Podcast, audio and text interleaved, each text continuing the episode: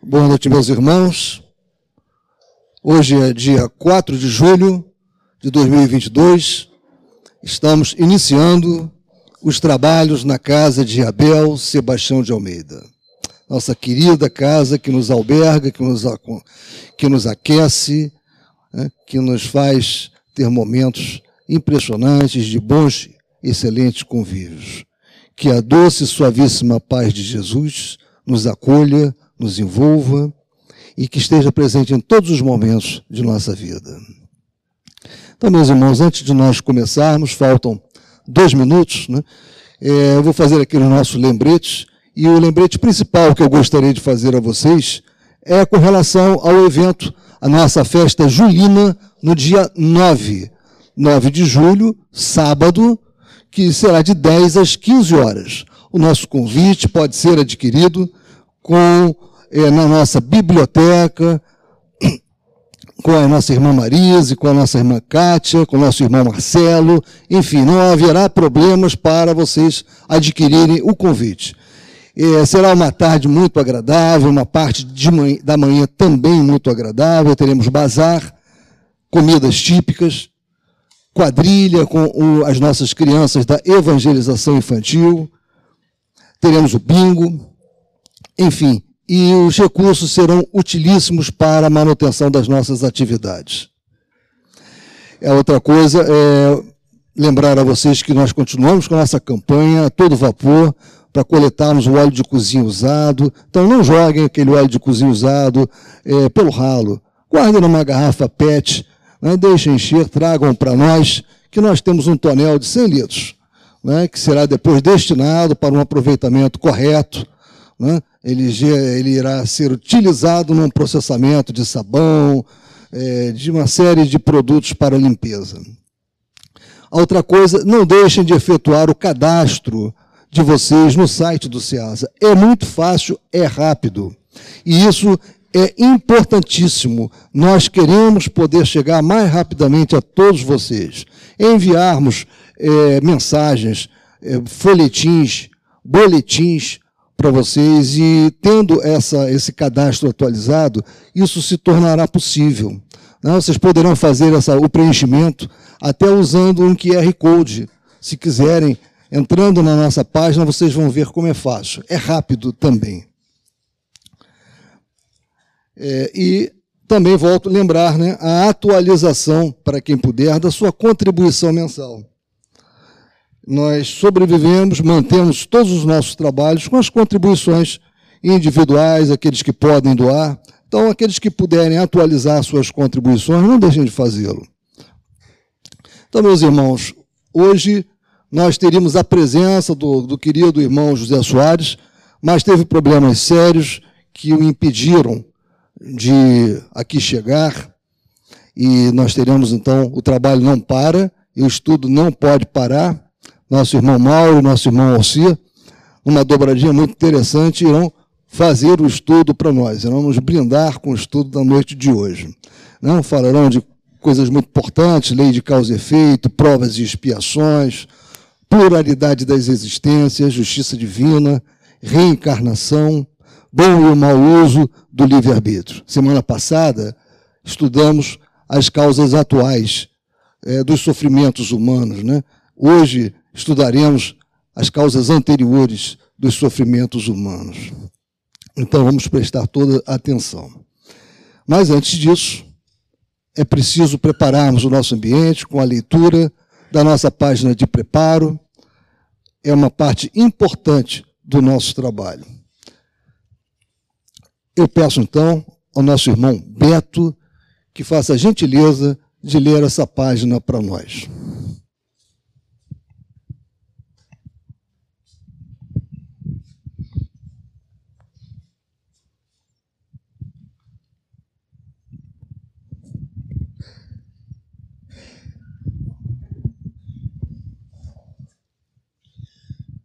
Boa noite a todos.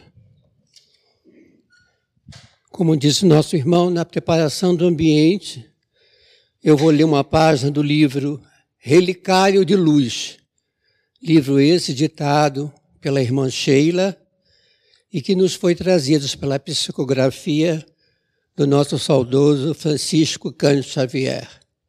A página tem como título Suor e Lágrimas.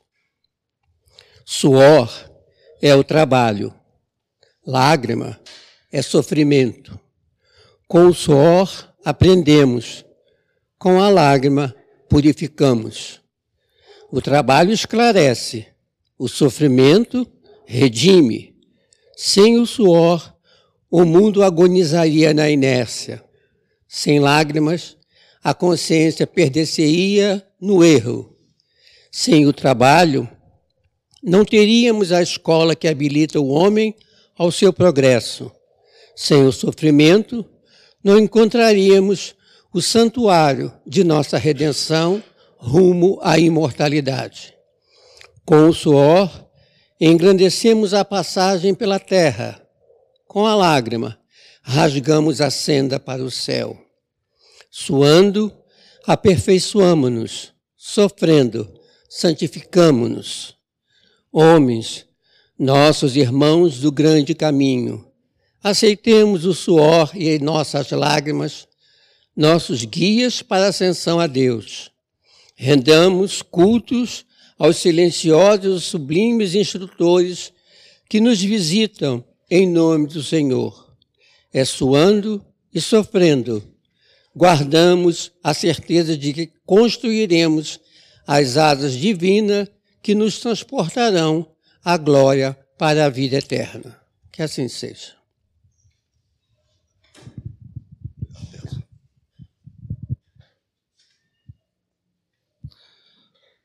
Bem, meus irmãos, então nós vamos dar continuidade rogando que Abel Sebastião de Almeida, Ciro Gomes Valente, todos os demais espíritos que atuam diretamente na nossa casa, inspirem os nossos dois confrades, Mauro e Alcia. Quem vai falar primeiro?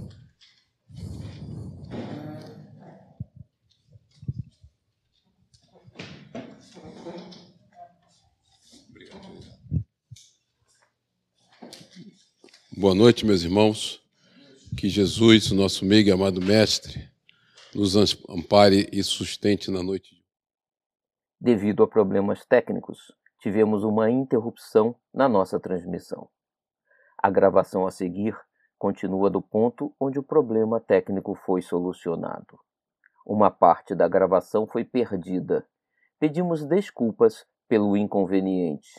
Então, ele provocou o seu desencarne precoce isso tem consequências, né? porque toda vez que nós antecipamos a nossa vida numa encarnação, ela tem consequências para nós.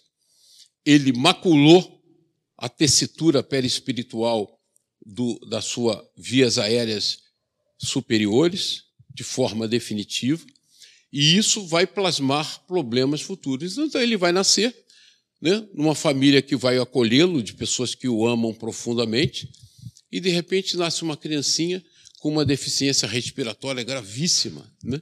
Aí a gente pergunta: puxa vida, que injustiça.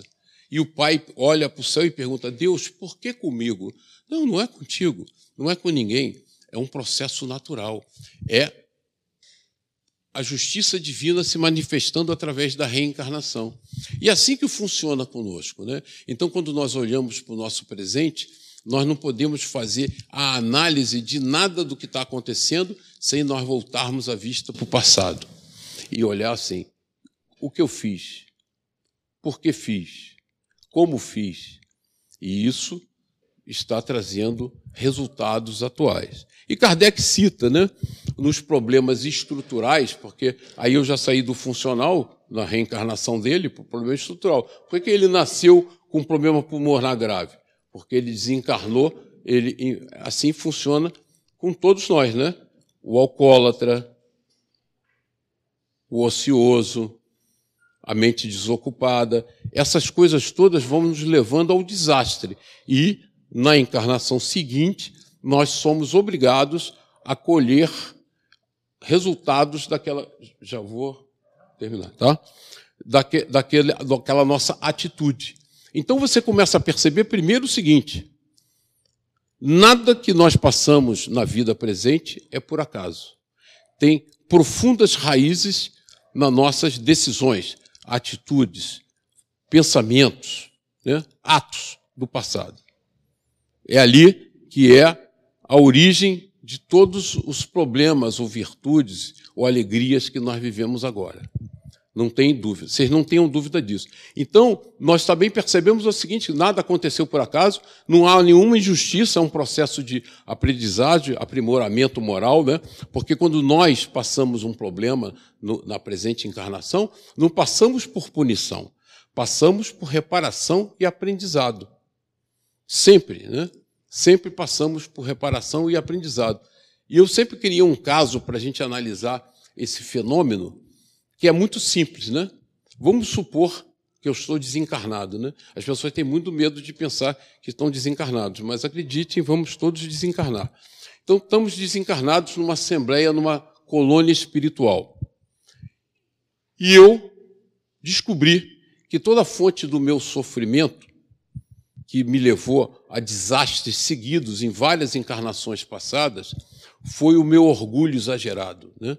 Eu percebo que o grande mal da minha vida, o que me prejudica, o que me faz sofrer, é o meu orgulho, que é muito dilatado, é sobrenatural.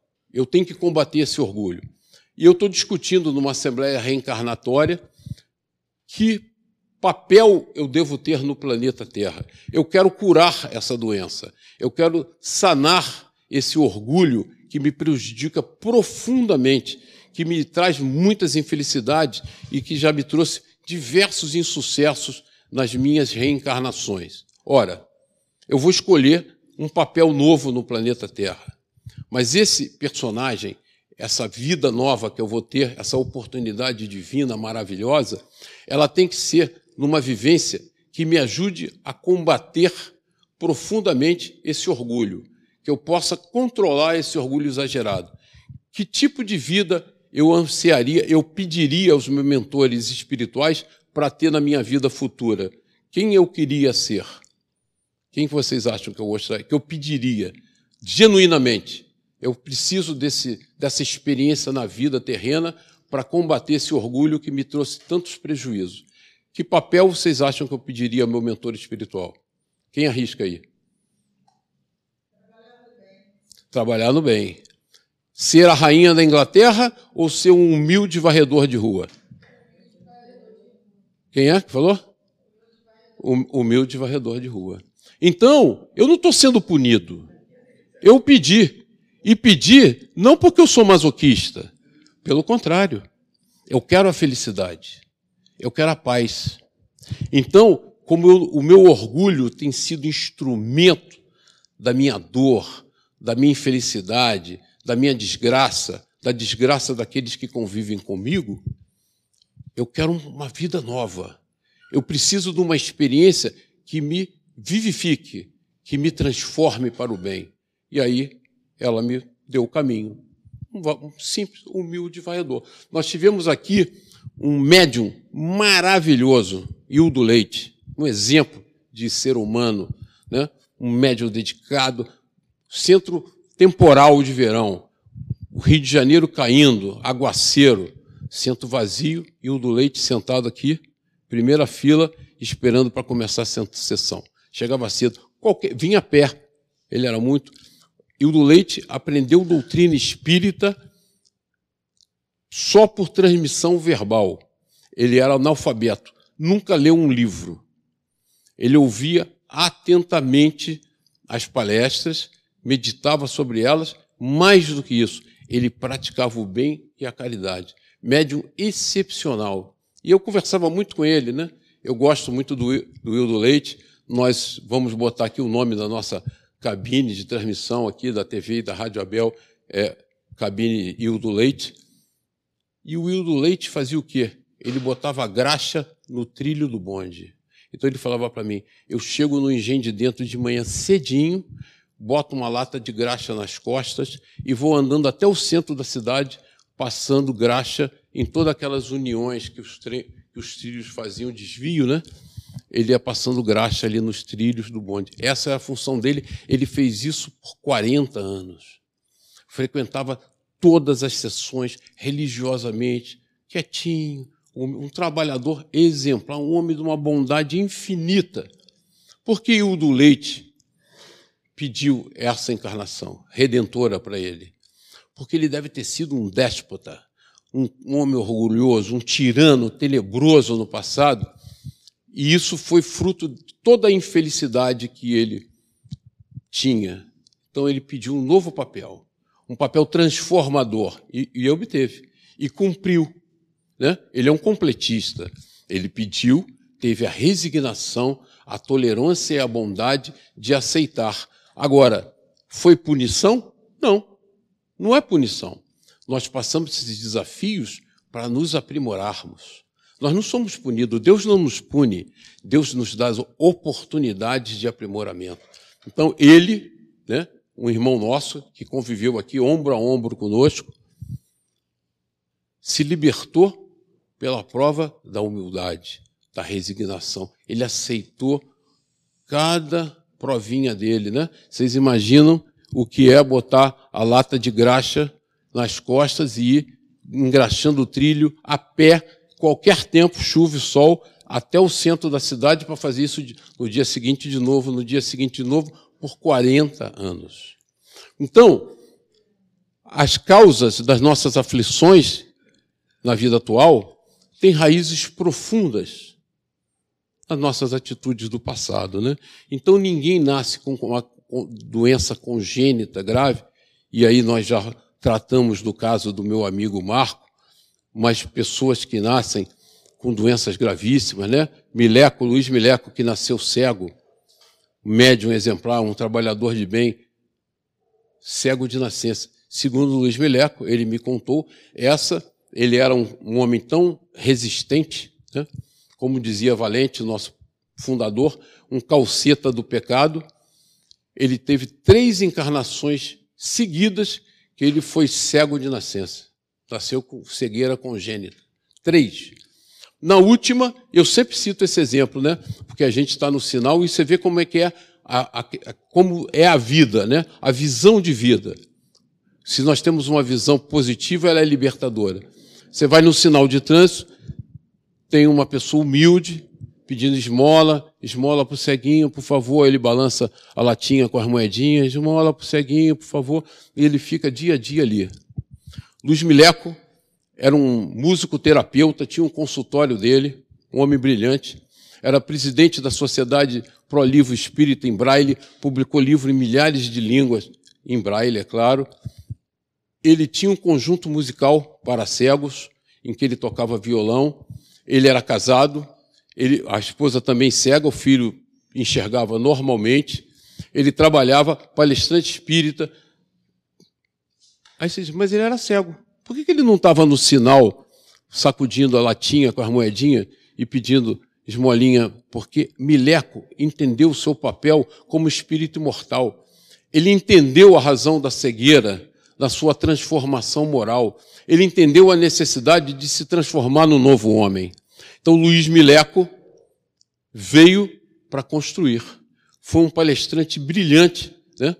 Nos brindou com palestras maravilhosas, e ele tinha uma brincadeira que ele adorava fazer, porque um capítulozinho do livro dos Espíritos em Braille é um, um livrão, né? Aí ele vinha com aquele livrão, abria aqui na frente e dizia assim: Eu trouxe meu livrinho de bolso para falar com vocês, né? Porque um capítulo era um, um livrão brutal. E ele adorava chamar livrinho de bolso, né? E Mileco teve uma vida plena. Foi punido? Sofreu? Ser cego é, é uma prova duríssima, né? Duríssima. Não. Ele se revelou.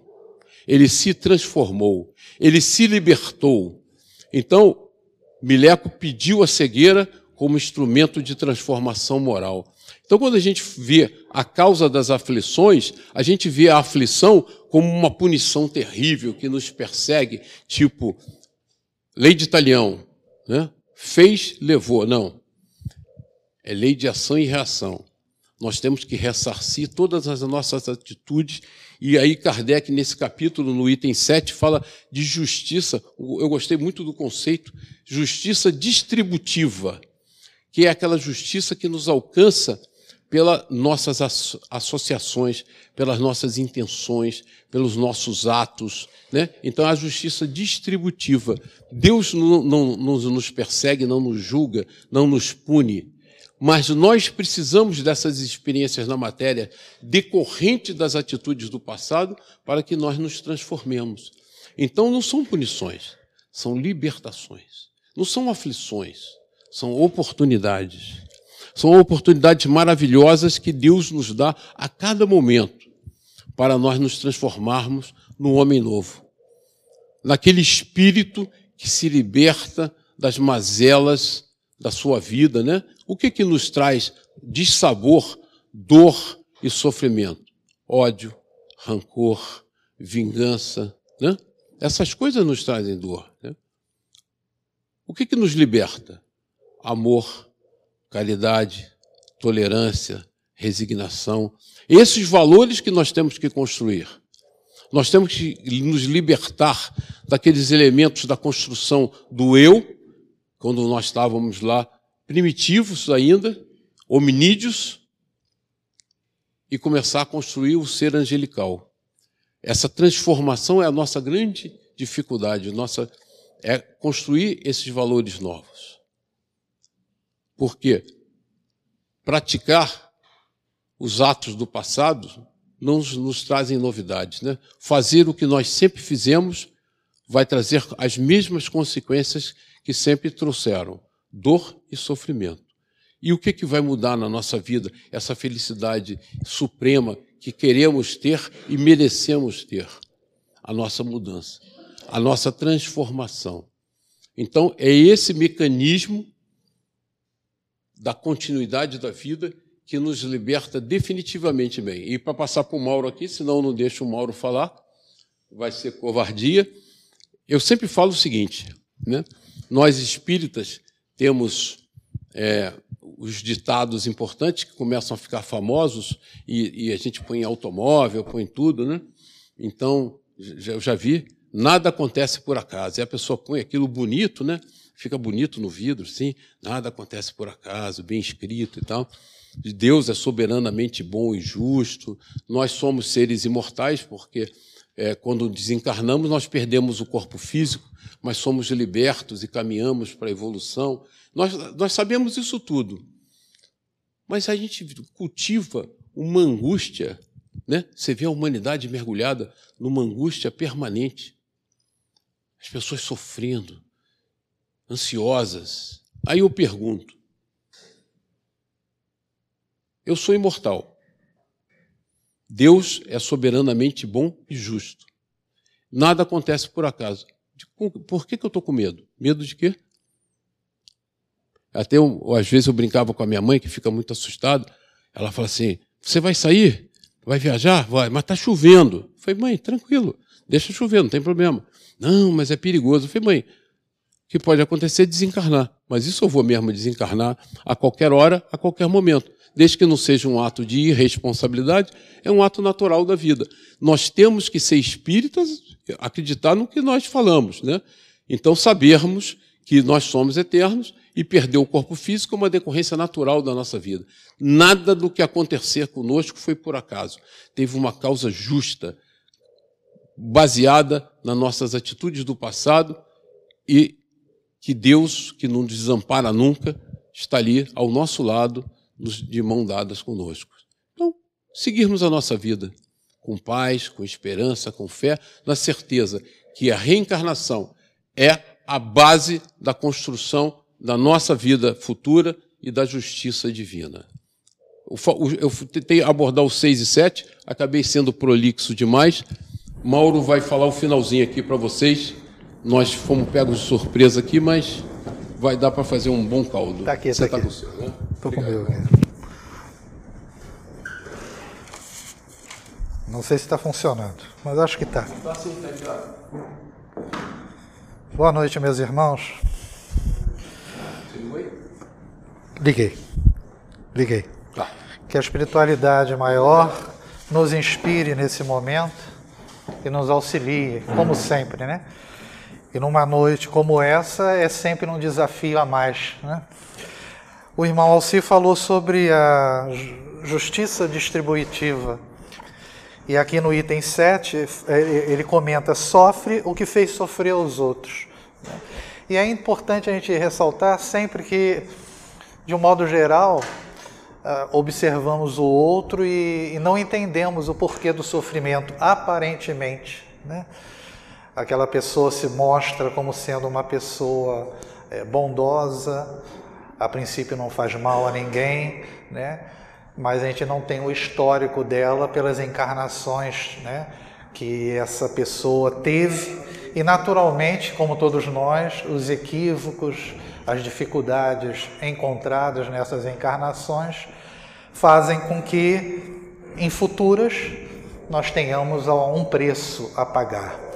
No finalzinho desse item 7, é, nos é colocado, ele, ele fez o exemplo do, do mileco.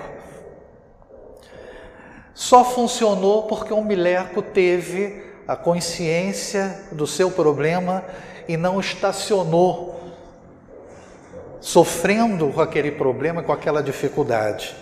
E aqui no finalzinho nos é dito o seguinte: jamais deve o homem olvidar que se acha no mundo inferior, ao qual somente as suas imperfeições o conservam preso.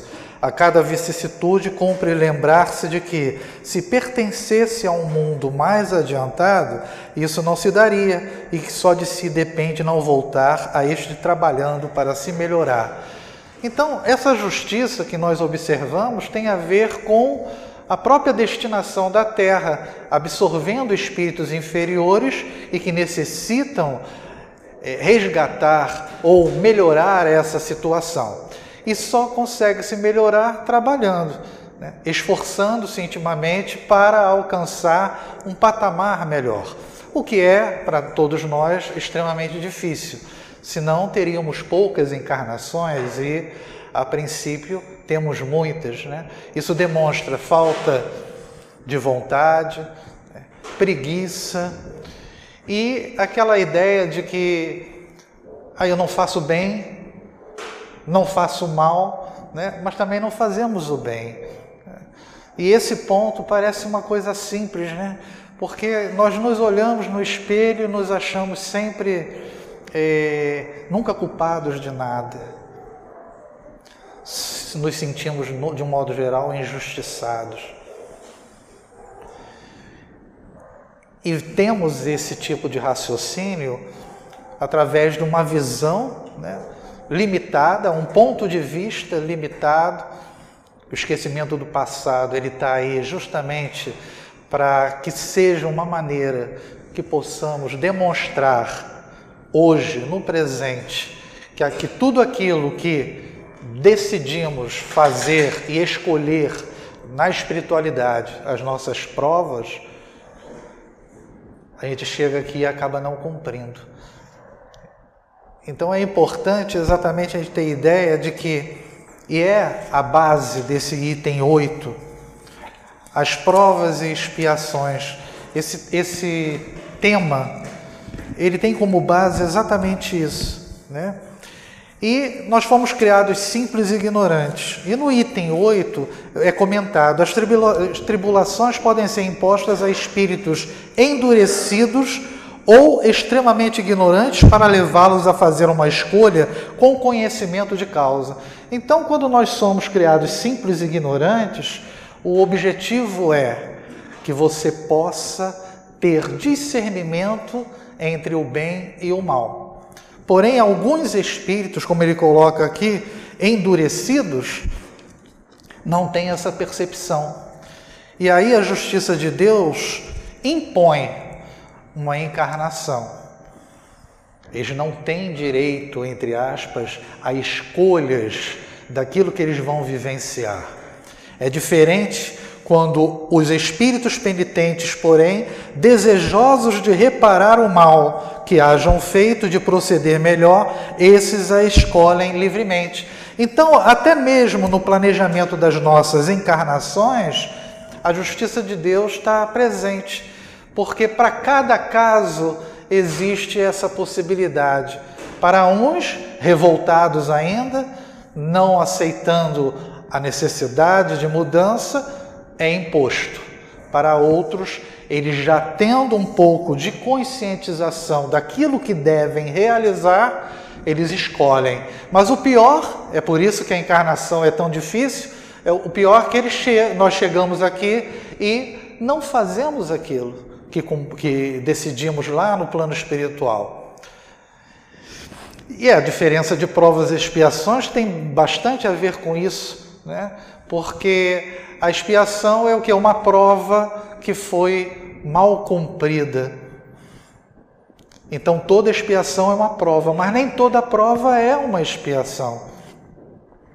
Porque essa prova, às vezes, é escolhida inicialmente pelo espírito, ele vai vivenciar aquela experiência inicial e pode superar ou não de maneira adequada aquilo que ele está passando. Né? E cada um de nós tem na sua vivência diária as dificuldades, né? e muitas vezes eu sempre comento: ah, não, sofro isso porque é coisa do passado. O, o tema é esse: provas, aflições anteriores. Mas às vezes a gente já sofre pelos erros atuais. Né? Então a gente está tendo algum desvio aí nesse processo, nessa situação.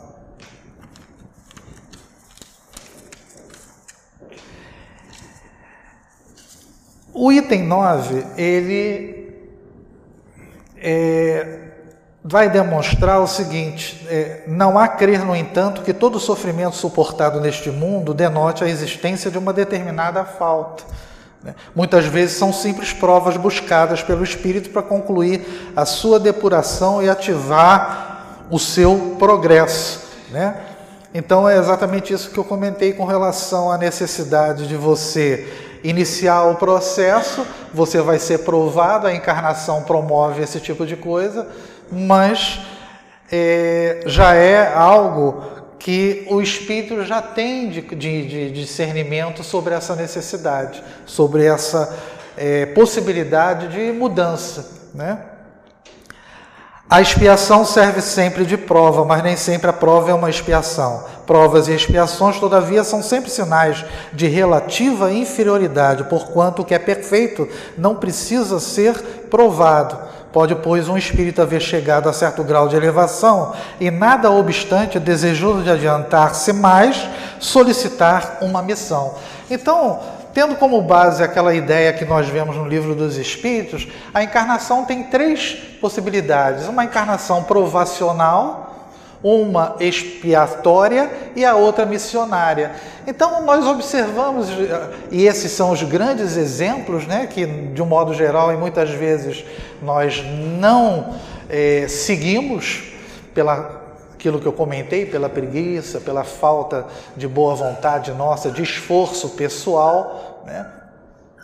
Esses grandes exemplos né, demonstram o que? Olha, eu estou passando por isso, eu estou fazendo bem, eu estou seguindo a minha trajetória, estou fazendo a caridade, está fazendo algo mais.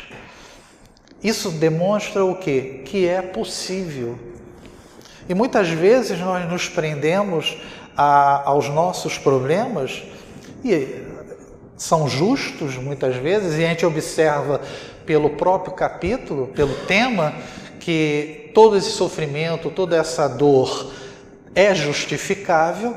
Né? Deus, como nós sempre comentamos, não é punitivo, ele é bom e amoroso e nesse sentido, a encarnação entra como elemento, como instrumento de possibilidade. Nós devemos ter é, ideia que essa possibilidade naturalmente depende da nossa conscientização, da aquisição de virtudes necessárias para atingirmos esse nível aqui de não necessitarmos mais de um regresso a um planeta de provas e expiações. Observem que, até mesmo de regeneração, que é o que a gente está se transformando o planeta, ainda ali há algo a se resgatar. Né? Então, a caminhada ela é longa, mas não deve existir por parte de nós é, essa, esse pessimismo. Quando ele falou do mileco aqui, é porque a dificuldade escolhida ou imposta na encarnação que ele vivenciou aqui, essa dificuldade foi, foi vencida. Então, a dor e o sofrimento têm essa característica. Né? A gente sempre comenta, ah, não, eu cheguei na casa espírita ou pelo amor ou pela dor, normalmente pela dor.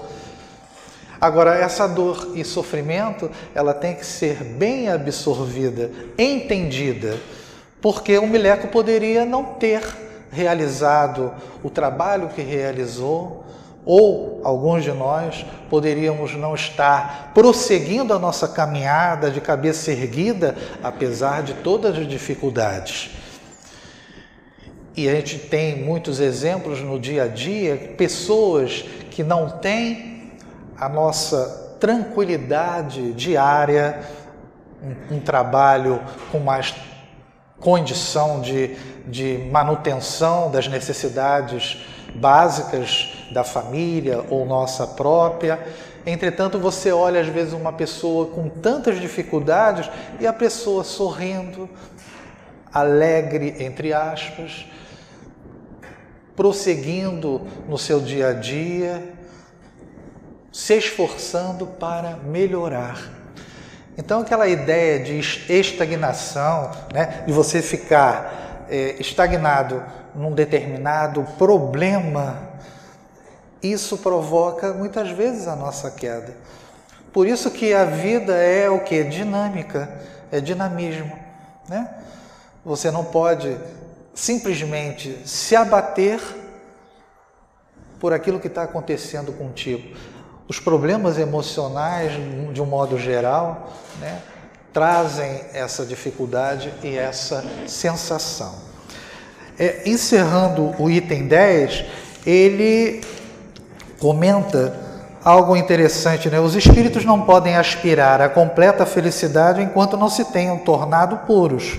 Qualquer mácula lhes interdita a entrada nos mundos ditosos. Naturalmente, nós estamos inseridos, cada um de nós, no mundo que vai atender a nossa necessidade de progressão e de crescimento. Né? E é importante, o, quando se fala de felicidade, é, ah, eu sou feliz, né? Essa felicidade ela é às vezes ilusória. Nós temos uma felicidade, digamos assim, temporária em alguns aspectos, né? Por isso que Jesus é felicidade não é deste mundo. Os, como nós, vejam bem a diferença dos espíritos mais é, evoluídos, né? Como nós podemos nos sentir felizes vendo o outro sofrer. Então aquilo, a minha vida que tem a sua é, pautada numa certa harmonia, Naturalmente, isso traz uma certa tranquilidade e uma sensação de felicidade, mas ela não pode ser uma felicidade completa, e daí vem a questão do egoísmo, porque você não tem o amor incondicional que Jesus nos coloca, o amor que todos nós devemos ter em relação ao outro, consiste em você tentar dentro da medida do possível e das suas condições, dar ao outro um pouco da sua tranquilidade, modificando a vida do outro no sentido de aliviar as suas dores e os sofrimentos dessas, desses nossos irmãos. Então, os espíritos é, superiores eles trabalham incessantemente. Não há inércia então é nesse ponto que é importante. Para encerrar, é uma mensagem do livro Taça de Luz, O Selo do Amor. E nos é dito: cada obstáculo e cada amargura guardam raízes no processo educativo de nossa própria regeneração, nossos sofrimentos, exatamente são os instrumentos que Deus nos coloca à nossa frente, que nós escolhemos quando é, tem possibilidade, é um instrumento edu educativo para a nossa regeneração. Cada ensinamento tem o seu lugar, a sua hora e a sua finalidade. Dirás, talvez, diante do de nosso apelo, não compreendo, não me lembro e não posso. Não compreendo o porquê estou passando, não me lembro o porquê estou passando por isso, né? Esquecimento e eu não posso. Será que eu não posso? Será que eu não posso suportar? Será que não é uma questão de você aceitar, mas aceitar naquele sentido, né? Buscando melhorar-se e não aceitar deixando a depressão, né? a angústia absorver o nosso ser. Ele encerra dizendo, Emmanuel, o Senhor, entretanto, não nos impõe fardos que não possamos suportar, não nos endereça problemas que não estejamos aptos a resolver e jamais esqueçamos de que a reencarnação traz o selo do amor divino em benemérito esquecimento, enriquecendo-nos de bênçãos de reaproximação, fraternidade e serviço a fim de executarmos sem percalços invisíveis o trabalho de nossa própria redenção. Então fica claro que Jesus, com a sua exemplificação, demonstrou o caminho.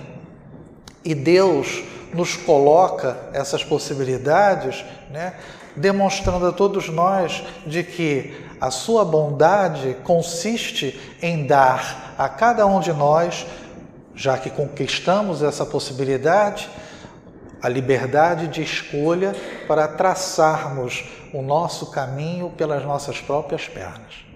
Muita paz a todos.